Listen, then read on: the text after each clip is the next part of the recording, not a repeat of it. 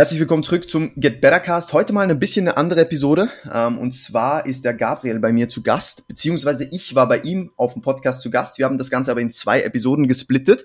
Die erste Episode ist bei ihm online gegangen, das heißt, die unbedingt zuerst abchecken, ja. Ähm, und die zweite geht jetzt bei mir online, einfach damit erstens die Episoden nicht zu lange sind und zweitens haben wir beide ein bisschen Content so. Ähm, wir haben in der ersten Episode vor, vor allem um, um Trainingsintensität gesprochen, wie man rausfindet, was echte Trainingsintensität wirklich ist und wie man auch rangeht an das Ganze. Und wir haben über, über Trainingsvariablen gesprochen, um, um unser Training zu steuern. Natürlich nicht nur um, um äh, äh, über Frequenz, Volumen und Intensität, sondern natürlich auch um andere Punkte, die vielleicht viele ein bisschen vergessen. Ja, also unbedingt auschecken, war eine sehr, sehr coole Episode.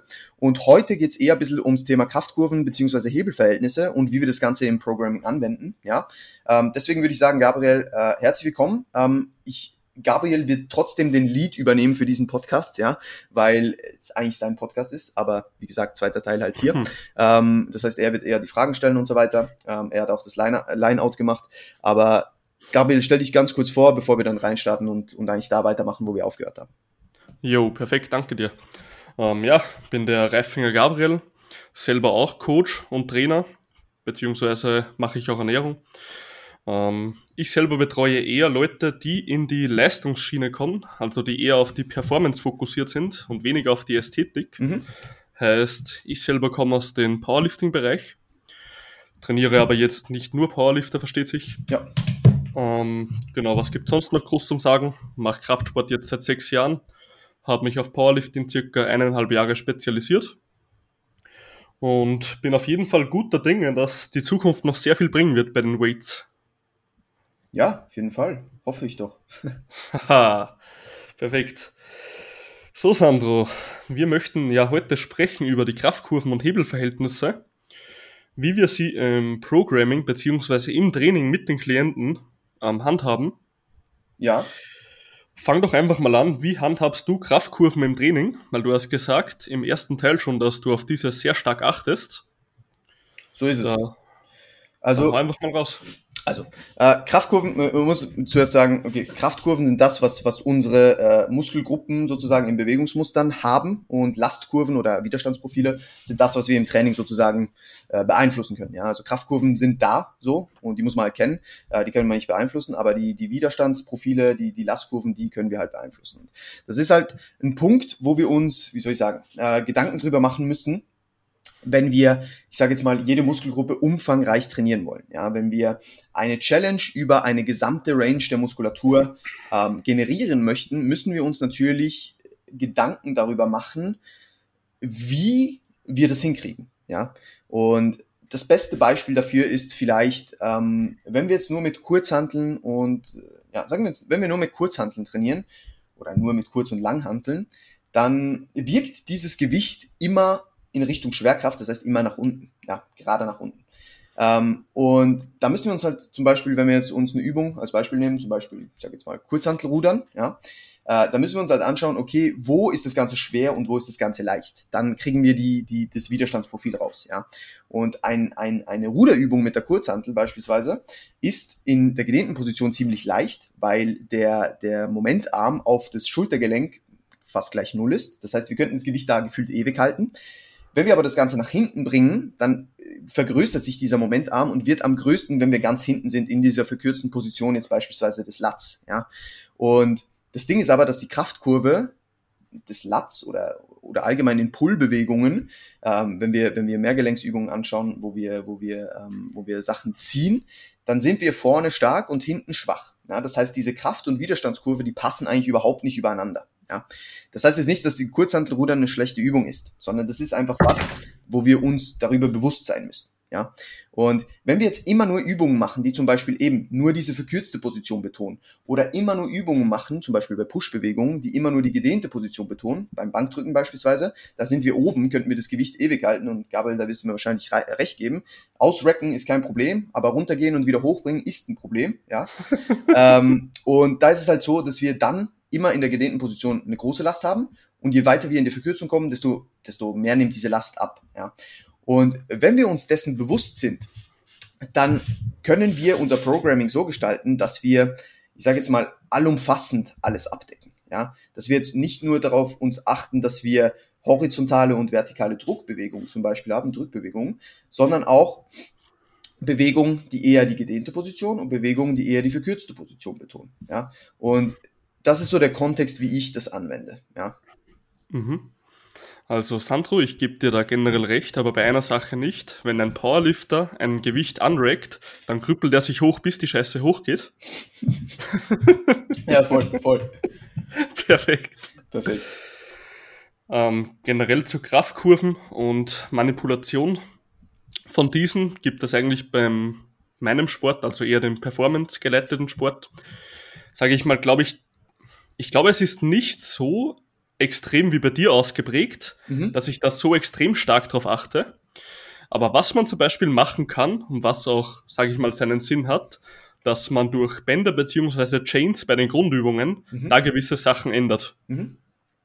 Also gerade zum Beispiel beim Kreuzheben finde ich persönlich, dass es Sinn macht, weil man weiß ja beim Kreuzheben, wenn du außer bei Sumo-Kreuzhebern, das ist jetzt wieder eine andere Geschichte, aber wenn du konventionell hebst, und du kommst schon über die Knie in die Hüftstreckung, dann wirst du den Lift sehr wahrscheinlich schaffen, würde ich mal behaupten. Ja. Zumindest geht's mir so und meinen Klienten. Soll natürlich jetzt die Individualität beachtet sein, aber da kann man zum Beispiel mit Bändern arbeiten, dass es halt in der obersten Position schwerer wird. Ja. Und da zum Beispiel verwenden auch wir bei den schweren Grundübungen, sage ich mal, veränderte Kraftkurven. Sonst generell, ja, ähm, gedehnte beziehungsweise verkürzte Position von Muskel erwischen ist für mich jetzt nicht der relevanteste Faktor, mhm. da ich mehr in Bewegungen denke als in Muskelgruppen, was natürlich im Powerlifting mehr Sinn macht, versteht Voll. sich. Voll.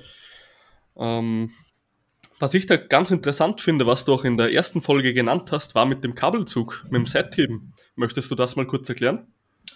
Ja, auf jeden Fall. Also wir haben ja, also für die, die die erste Episode nicht gehört haben, äh, tut es, aber trotzdem, äh, ich erkläre es nochmal kurz.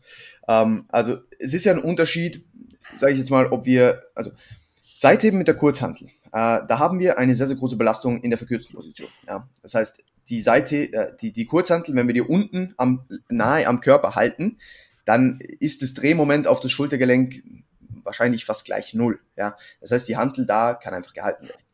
Wenn wir das Gewicht hochbringen, nimmt dieses Drehmoment exponentiell zu. Ja, und in dieser obersten, abduziertesten Position des Armes sozusagen, ist die Hantel am weitesten entfernt vom Schultergelenk. Das heißt, das Drehmoment ist da am größten und die Kraft, die auf die, auf die Seitdels wirkt, auf die, auf die, auf die Schultermuskulatur, auf die seitliche Schultermuskulatur, die diese Kraft aufbringen muss, um dieses Gewicht da zu halten, ist da am größten. Ja, wenn wir uns jetzt, das ist die Lastkurve, ja. Wenn wir uns jetzt die Kraftkurve anschauen von, von den Sidedels, ist es so, dass wir in der gedehnten Position, also unten, stark sind und oben schwächer werden, ja. Meistens ist es so, dass wir in einer Angelenksübung, äh, je näher wir einer verkürzten Position kommen, desto schwächer werden wir, ja.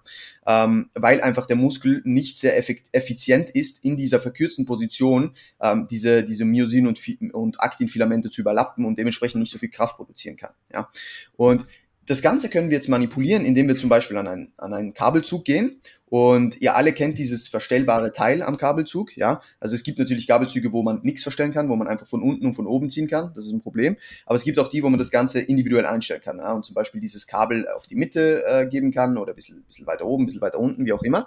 Und wenn wir jetzt dieses so einen Kabelzug nehmen und dieses Kabel auf Hüfthöhe setupen, ja, und dann beispielsweise mit, einfach mit einem normalen D-Griff ähm, Seitheben machen am Kabelzug, dann haben wir in dieser untersten Position das Kabel, das eigentlich ähm, in, in einem 90-Grad-Winkel zum Schultergelenk zieht. Das heißt, die Kraft kommt nicht von, von, un, äh, von oben, so wie jetzt bei, bei der Schwerkraft, ja, oder zieht nicht nach unten, sondern es zieht schräg nach, nach, nach, nach außen so. Das heißt, das Drehmoment in der untersten Position, so wie das Kabel zieht mit diesem 90-Grad-Winkel, ist am größten. Und wenn wir jetzt diese, diesen, diesen, diesen Griff nach, nach außen bewegen und, und, und unsere, unseren Arm abduzieren, dann nimmt dieses Kabel, oder besser gesagt dieses Kabel, und das ist das Coole bei Kabelzügen, man kann, man kann die Kraftlinien immer sehen, dieses Kabel kommt näher ans Schultergelenk. Das heißt, dieses mhm. Drehmoment, dieser Momentarm nimmt ab. Das heißt, es wird gegen oben leichter. Und das passt dann besser zu dieser Kraftkurve, die wir jetzt zum Beispiel bei den Side haben. Ja? Und das ist zum Beispiel eines der Tools, wie man jetzt hier eher die gedehnte Position überladen kann und dann zum Beispiel, keine Ahnung, eine Push-Session programmt und sagt, okay, ich mache zwei Seithebe-Variante, eine eher verkürzte Position, eine eher gedehnte Position. Da mache ich zum Beispiel am Anfang der Session vor den Compounds, wenn ich noch fresh bin, eine Seithebe-Variante mit Kurzhanteln ermüde die verkürzte Position, gehe weiter in mein Training und mache dann gegen Ende des Trainings nochmal diese Seithebe-Variante am Kabelzug, die ich jetzt gerade genannt habe, wo man dann eher die gedehnte Position ähm, betont. Weil, wie gesagt, verkürzte Position ist man schon schwächer, ja, und mit zunehmender Ermüdung nehmen diese Kraftkurven, flachen die ab. Ja, das heißt, je weiter die Session voranschreitet und je ermüdeter wir werden, desto tendenziell flacher wird diese Kraftkurven, desto noch schwächer werden wir in dieser verkürzten Position. Ich hoffe, ich habe das umfangreich äh, beschrieben. Ja, auf jeden Fall. Was hältst du eigentlich davon, dass die meisten, beziehungsweise ich programme das eigentlich auch öf also oft so. Ich meine, gut, die Ziele sind jetzt ein bisschen anders bei mir und bei den Klienten als bei dir, sage ich mal. Aber wenn ich so Sachen wie Seitheben, Waden etc. mache, dann kommen die schon immer eher am Ende des Trainings. Ähm, lustig, dass du die, die beiden Dinge nennst. Seitheben und Waden ist etwas, das ich fast, also nicht immer, aber sehr, sehr oft am Anfang programme. Okay. Ähm, Seitheben aus dem Grund, weil ich denke, dass äh, die meisten davon profitieren können, gerade wenn man Übungen macht, die in der verkürzten Position schwerer sind, ähm, am Anfang der Session schon eine Seithebe-Variante zu machen. Aber wie gesagt, also unsere Ziele sind eh in den meisten Fällen ein bisschen, bisschen äh, anders, ja. Und mhm. ich mache das halt am Anfang, weil wir da einen sehr, sehr großen Hypertrophie-Reiz setzen können, wenn wir eben noch besser in diese Verkürzung kommen und noch fresh sind. Zudem wird eine Seithebe-Variante am Anfang unsere Presses, äh, unsere, keine Ahnung, Incline Press, unsere Shoulder Press, unser was auch immer, nicht negativ beeinflussen. Ja. Mhm. Deswegen mag ich das ganz gerne. Bei den Waden hat es eher den Sinn, also warum ich das am Anfang programme, äh, nicht jetzt, weil ich denke, dass man am, am Schluss der Session jetzt, also natürlich nimmt die Ermüdung zu und, und, die, und die Ability, Kraft zu entwickeln, nimmt ein bisschen ab so, aber trotzdem denke ich, der Hauptgrund bei den Waden ist, dass viele die Waden nicht sehr fokussiert trainieren am Ende einer Session. Und deswegen hm. mache ich das eher am Anfang, weil, sind wir ehrlich, die meisten, mich eingeschlossen, trainieren ihre, ihre Waden nicht hart genug und so sehen sie auch aus. Ja, ja aber sei mir nicht böse, aber wenn ich jetzt ein RDL habe am Tag und ich mache da Waden davor, dann ist das halt richtig asozial. Ja, also ich mache Waden meistens an den Push-Days. Ah, okay, so. Also eigentlich ganz, da sind wir wieder bei Out of the Box. Ähm, genau. Ganz, ja. ganz unabhängig eigentlich. Äh, oder halt am Anfang eines Leg Days jetzt, wo, ja, also auch da soll, das sollte eigentlich gehen, aber ich glaube, glaube, in den meisten Fällen ist es wirklich am angenehmsten an einem Push Day, weil kein Mensch will Waden trainieren, ja. Und an einem mhm. Push Day ist dann halt so, okay, ich habe noch Waden davor, ja, passt. So. Und dann gehe ich halt drücken, so. Ich bin im Team No Waden. Ja, ja, da bin ich auch. Fall. Da bin ich auch. ja, ich, ich bin langsam auch der Meinung, dass etwas, was nicht da ist, kann man auch nicht trainieren. Ja. Ach so meinst du, okay. Aber ich weiß nicht, du kennst doch eh hier diese ähm, Schlingen von wegen Hamstrings, Waden etc. Diese Muskelschlinge. Ja. Ich habe keinen Plan, ob das jetzt mh, hm, viel davon hat, aber meine Waden sind relativ normal ausgeprägt, würde ich sagen. Jetzt nicht mega dick oder so, mhm. aber relativ normal und ich habe sie halt schon mindestens vier Jahre nicht trainiert. Ob das Crazy. vielleicht mit den ganzen Hamstrings oder Deadlifts etc. zusammenhängen kann. Ja, also gerade, äh, ich meine, der Gastrocnemius, der macht ja auch eine Beugung im Kniegelenk und hilft mhm. ja bei vielen Leg Curls sehr, sehr stark mit. Ähm, gerade in der, im Anfang der Bewegung so. Und deswegen, mhm. also die Waden werden ja eh mittrainiert. Ja, das ist wie bei den Unterarmen. Äh, die, die werden in vielen Curl-Varianten auch sehr, sehr stark mittrainiert. Und du gibst mir wahrscheinlich recht, die wenigsten Leute trainieren isoliert Unterarme. Ja. Mhm. Auf jeden Fall. Und dementsprechend natürlich hast du eine gewisse Belastung der Waden durch andere Übungen, gar kein Thema.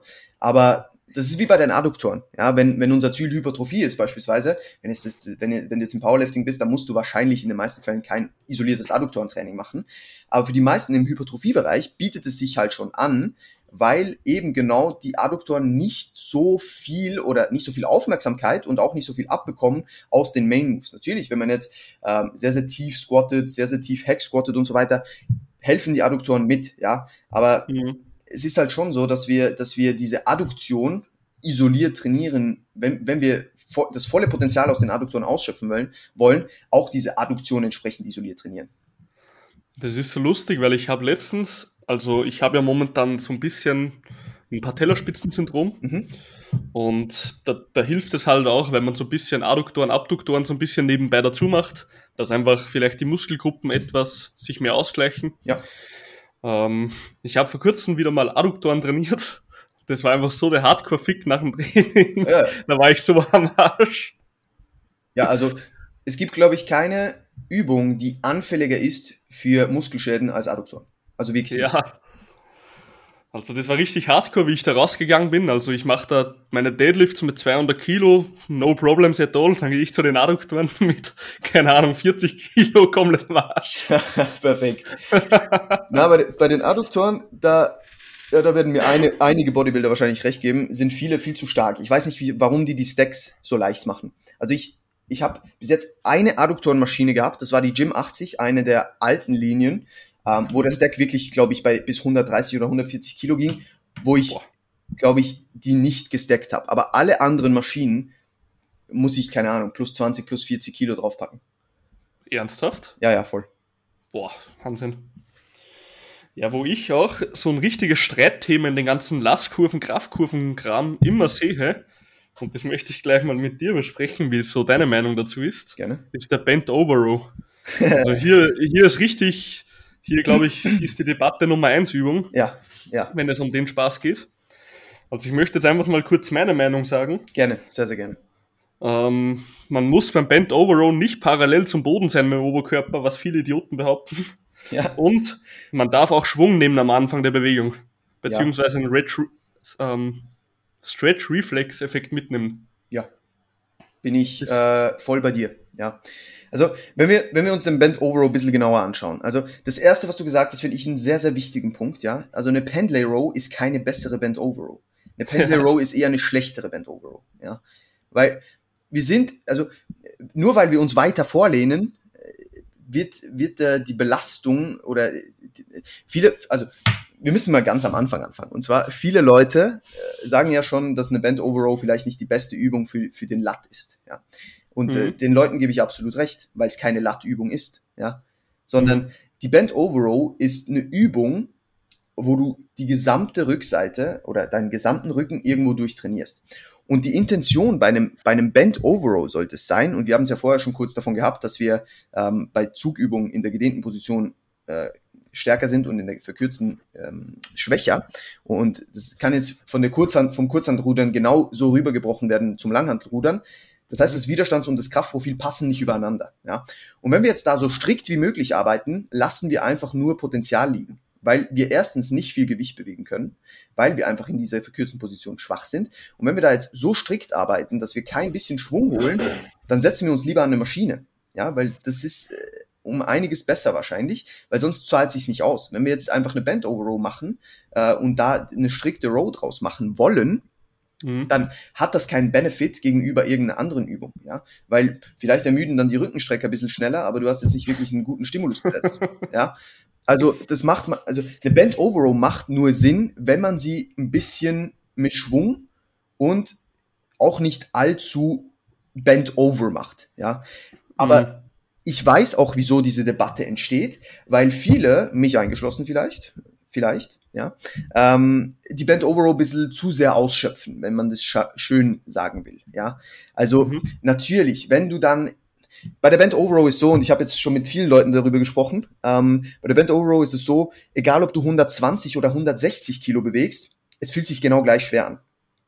das ist einfach so true. Also ich verstehe es nicht, ich verstehe es wirklich nicht, weil ab einem gewissen Punkt ist es einfach nur noch schwer, ja. Mhm. Und das Ding ist es, die Übung ist, glaube ich, die schwerste Übung zu standardisieren, die es gibt. Weil ja. wie viel, wie viel Schwung nimmst du mit? Wie aufrecht wirst du? Wie viel Hüfte nimmst du mit?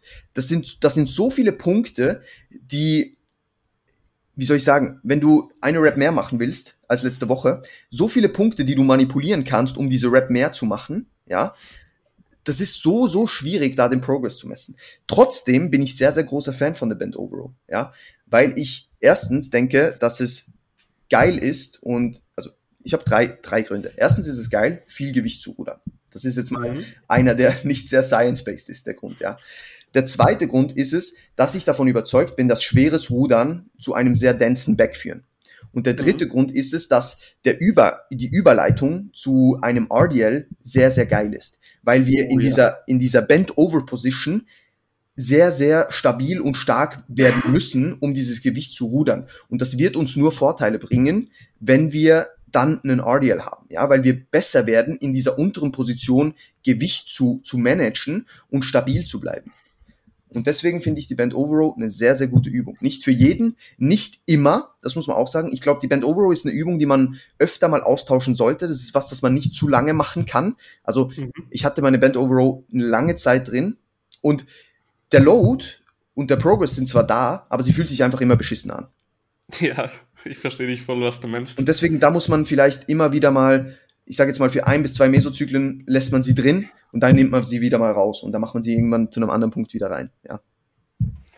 Das mit den RDLs finde ich extrem gut, was du angesprochen hast. Ja. Das ist übrigens, ich finde, wenn du diese beiden Übungen im Programming hast, die überschneiden sich richtig perfekt, perfekt weil perfekt. Bei, einem, bei einem RDL hast du, sage ich mal, einen statischen Oberkörper und ja. dafür eine dynamische Hüfte. So ist und es. beim Bent Over Row hast du eben dynamischen Oberkörper und eine statische Hüfte. Und 100%. ich finde, die überschneiden sich komplett perfekt. Ja, bin ich voll bei dir. Und sonst, ach, genau, was ich noch sagen wollte, hey, letztens, ich war wieder mal auf Instagram unterwegs, das habe ich eh schon mal in einem Podcast erwähnt. Das war einfach so behindert. Kennst du diese scheiß Videos, wo so zwei Ausführungen sind und links ist so ein grünes Häkchen und rechts so ein rotes Kreuz? So auf Deutsch gesagt, das ist richtig, das ist falsch. Ach so, ja, ja, ja, ja. Jetzt weiß ich, was du meinst. Das ist so behindert, ey. Dann hat halt so eine mh, hm, Influencerin oder so mit, glaube ich, 30, 40k oder so. Ja.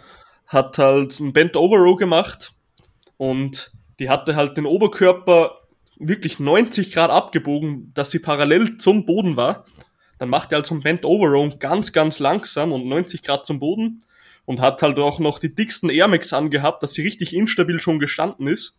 Und dann, ja, das ist richtig. Und dann ist sie so ein bisschen aufrechter gestanden, hat ein bisschen Schwung genommen.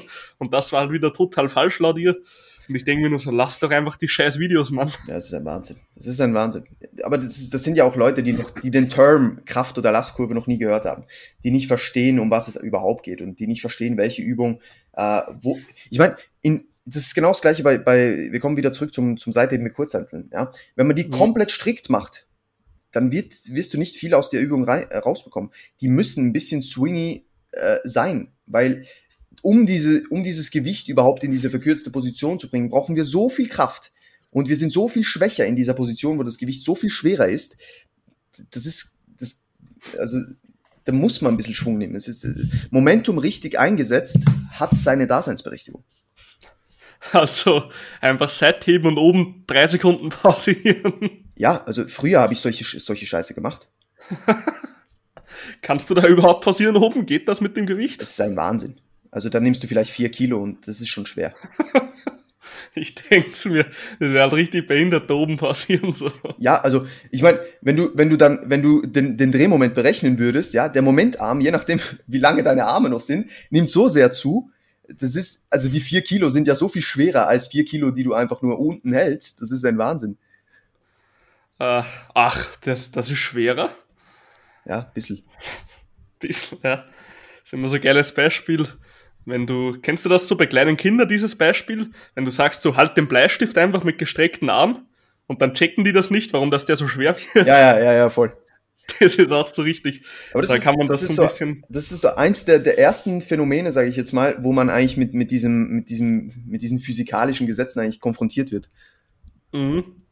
Und jetzt sitzen wir hier und diskutieren über Seitheben und Bend Over Row. Ja, so schnell, so schnell kommt. Ja, ist wirklich. Und das Lustigste daran ist, ich habe Physik in der Schule immer gehasst. Und als ich mal, als ich mich mit dem Training mehr befasst habe und gemerkt habe, dass das eigentlich alles Physik ist, hat es mich plötzlich interessiert.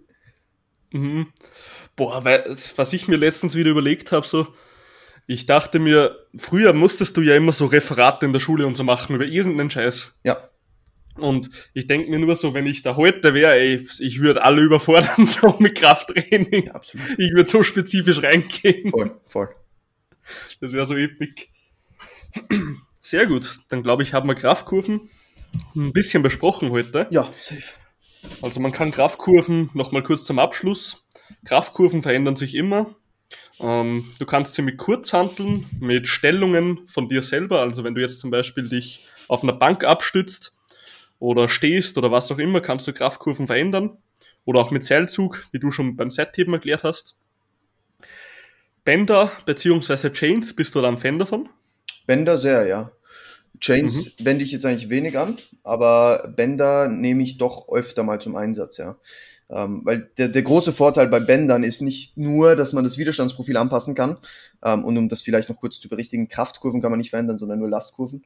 Ähm, Stimmt, ja. Das ist immer Sorry. wichtig. Ja, aber es ist, es ist ein Detail so. Aber einfach damit die Leute das richtig mitnehmen. Ähm, aber zu den Bändern, ähm, der Vorteil, also bei den Männern hast du zwei Vorteile. Erstens, du kannst das Widerstandsprofil anpassen. Und zweitens, wenn du etwas zum Beispiel reverse bandest, also zum Beispiel eine Benchpress oder eine Hex Squat, dann kannst du noch Trägheit rausnehmen. Das heißt, wir haben noch eine, eine etwas, wie soll ich sagen, eine etwas verringerte Belastung für passive Strukturen in einer Position, wo sie tendenziell anfälliger für Verletzungen sind oder auch ja, schwächer sind, ja. Ähm, und das ist der zweite große Vorteil von Bändern. Mhm. Sehr gut erklärt. Dann lass uns noch einfach kurz rüberspringen zu den Hebelverhältnissen, yes. was wir davon zu halten. Ähm, generell Hebelverhältnisse, beachtest du sie stark bei Klienten? Ähm, also ich gehe jetzt nicht irgendwie äh, die, die, die Oberschenkel messen, ja. Also, so, so, so dann auch nicht so. Ähm, es wäre auch völlig übertrieben. Aber was ich halt beachte, ist schon, wenn, wenn ich Update-Bilder bekomme von den Leuten das erste Mal und, und, und Übungen sehe das erste Mal bei Leuten, die, die, die das performen, dass ich mich dann schon darauf achte, okay, hat der vielleicht eher ein bisschen längere Arme, eher ein bisschen längere Unterarme, eher ein bisschen längere Oberschenkel und so weiter, um dann auch mhm. für diese Person entsprechend gute Übungen zu finden, ja, oder um dieser Person dann auch zu erklären, warum sie jetzt vielleicht in einer Benchpress oder in einer Press-Variante allgemein die Brust nicht berühren muss mit der, mit der Langhantel, ja. Und da sind wir beim Thema, bei, bei, bei, beim Thema Powerlifting und, und Bodybuilding-Unterschiede. Das Problem ist halt, auch wenn du biomechanisch nicht dafür gebaut bist, deine Brust zu berühren mit, mit der Langhantel, musst du es halt im Powerlifting tun. Und das kann ein Problem sein, ja. Ähm, und im Bodybuilding halt nicht, ja. Und deswegen Hebelverhältnisse werden auf jeden Fall immer angeschaut. Ähm, aber ich gehe da vor allem in Movements selbst, also wenn ich die Leute sehe beim Trainieren, gehe ich da vor allem ein bisschen drauf ein und überlege mir dann natürlich, okay, wenn ich jetzt zum Beispiel ein initiales Programming gemacht habe, denke ich natürlich schon dran, okay, was könnte dieser Person besser taugen.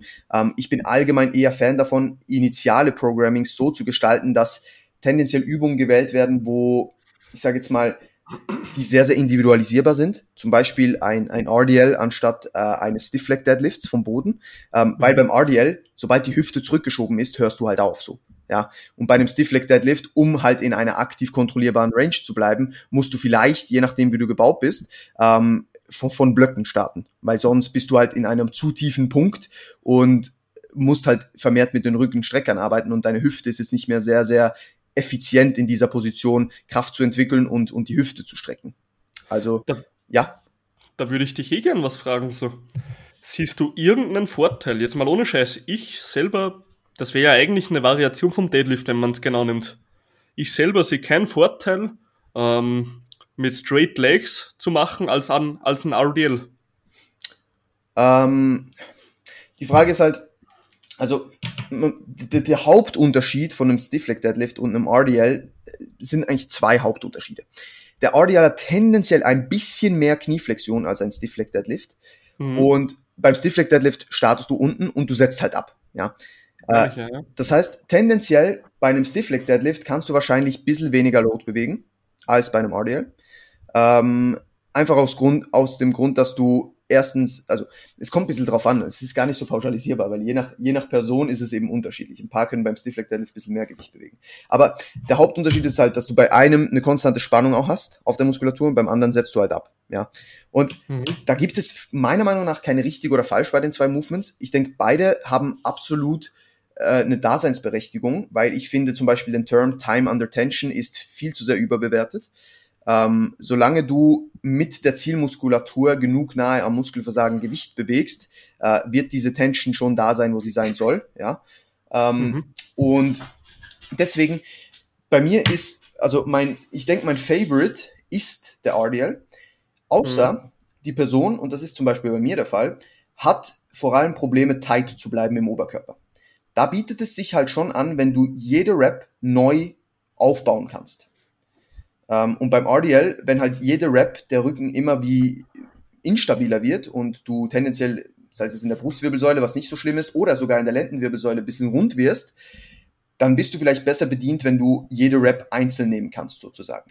Also da sehe ich den Vorteil eines, eines, ähm, eines Stiff Leg Deadlifts sozusagen, was ja schlussendlich auch tendenziell ein RDL ist, einfach mit Absätzen. Außer es, also es gibt halt Leute, die haben dann wirklich die Beine komplett gestreckt, was ich dann auch vielleicht schon wieder nicht mehr als so sinnvoll erachte. Ähm, ja. Ja, was halt ich da immer sehe, ist, dass bei den meisten die Biomechanik da einfach nicht hinhaut, sozusagen, und da einfach, da kommt eigentlich kein Gefühl in die Hems oder in die Glut, sondern da kommt alles aus dem Rücken, ja.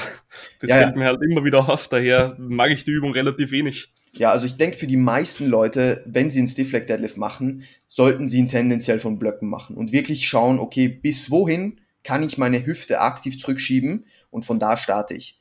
Weil wenn du halt in einer, in einer Range startest, wo du nicht aktiv mit den Hüftstreckern arbeiten kannst, dann, wie du sagst, bleibt alles im Rücken hängen, so, ja. Natürlich werden die, die Rückenstrecker auch äh, isometrisch mit, mit trainiert, ja, und ich denke, es, es gibt fast keine bessere Übung, um die komplette Rückseite auf ein neues Level zu bringen, auch die Traps und so weiter.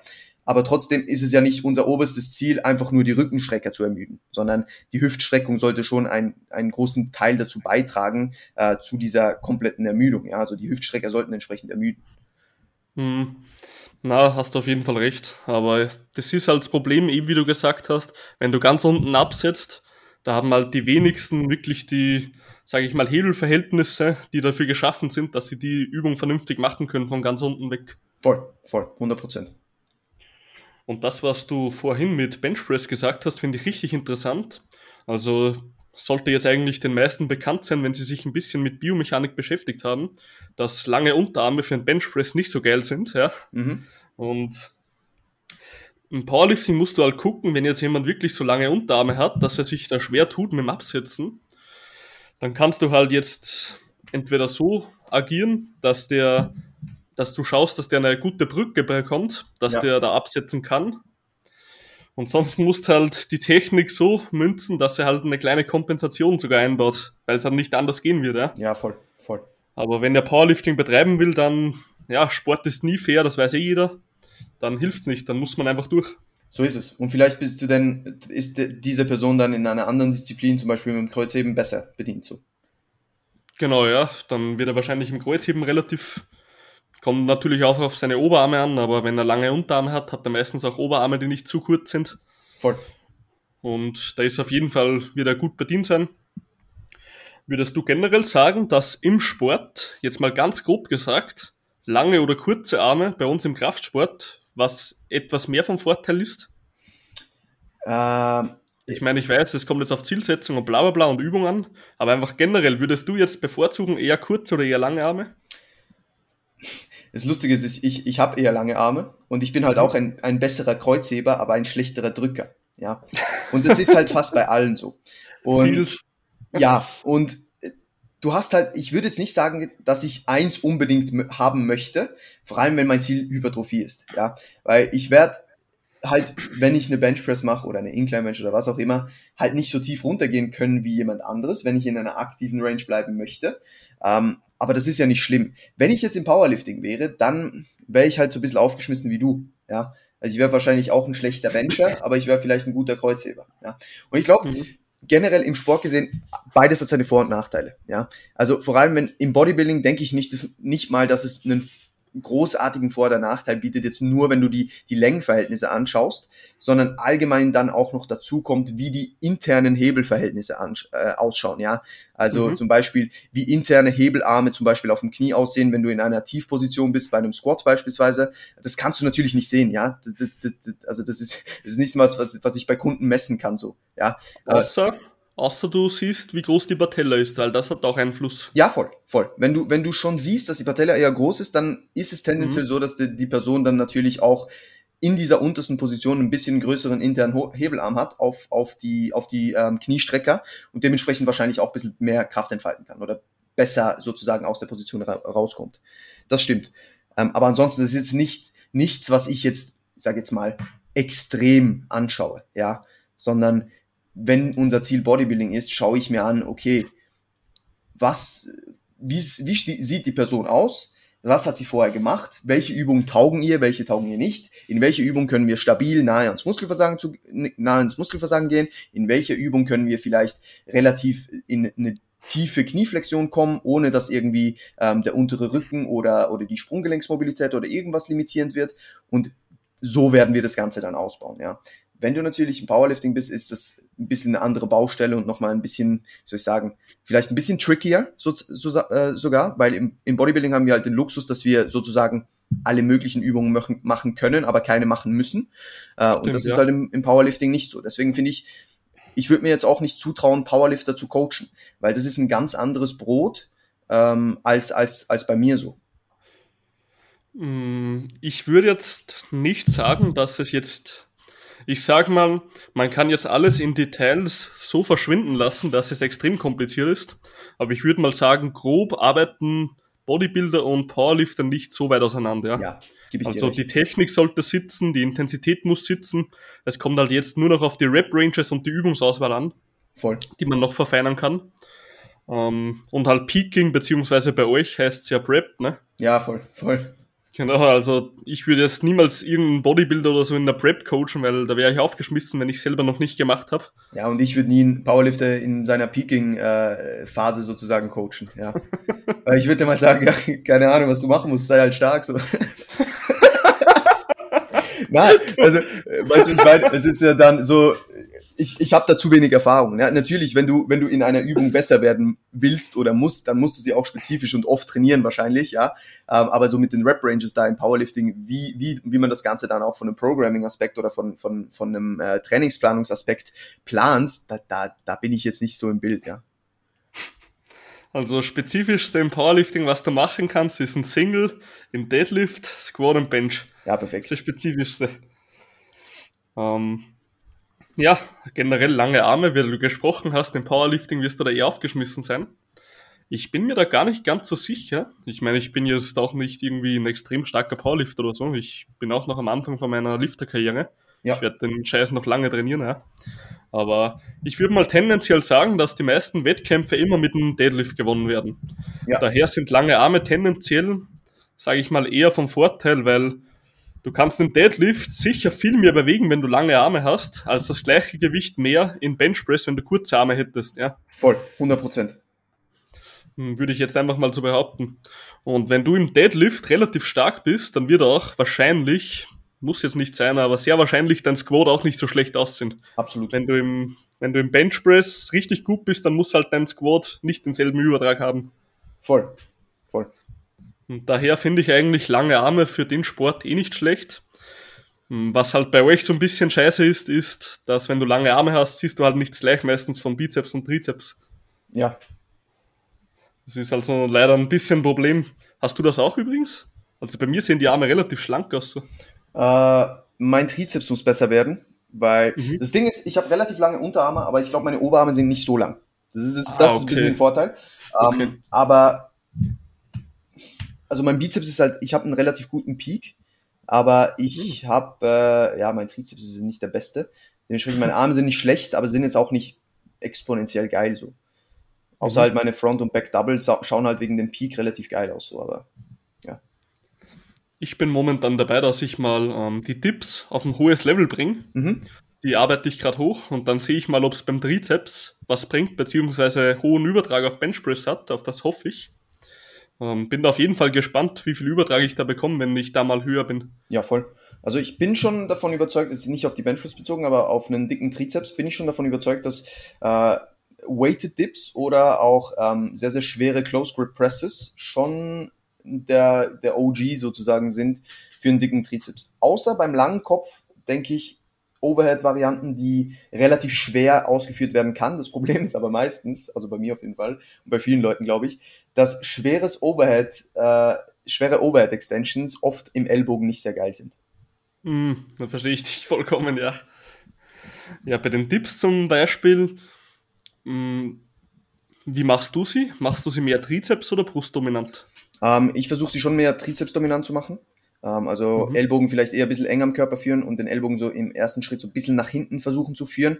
Ähm, aber ich muss auch ehrlich sagen, ich fühle mich in der Position, wo, wo man jetzt sagen würde, sind sie eher brustdominant, wöhler, äh, wohler als, als in, in, in, in, in der trizepsdominanten, extrem trizepsdominanten Variante, sage ich jetzt mal. Also komplett sozusagen aufrecht und den Ellbogen nach hinten schieben, finde ich ein bisschen komisch.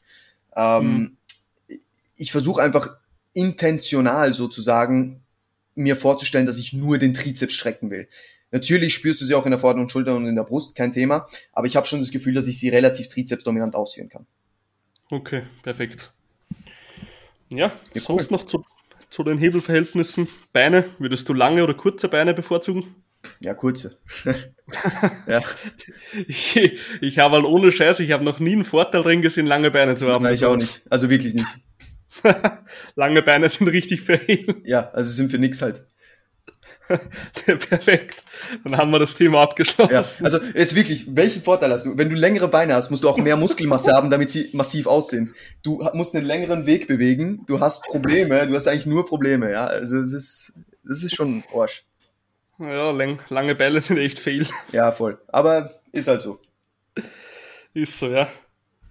Perfekt.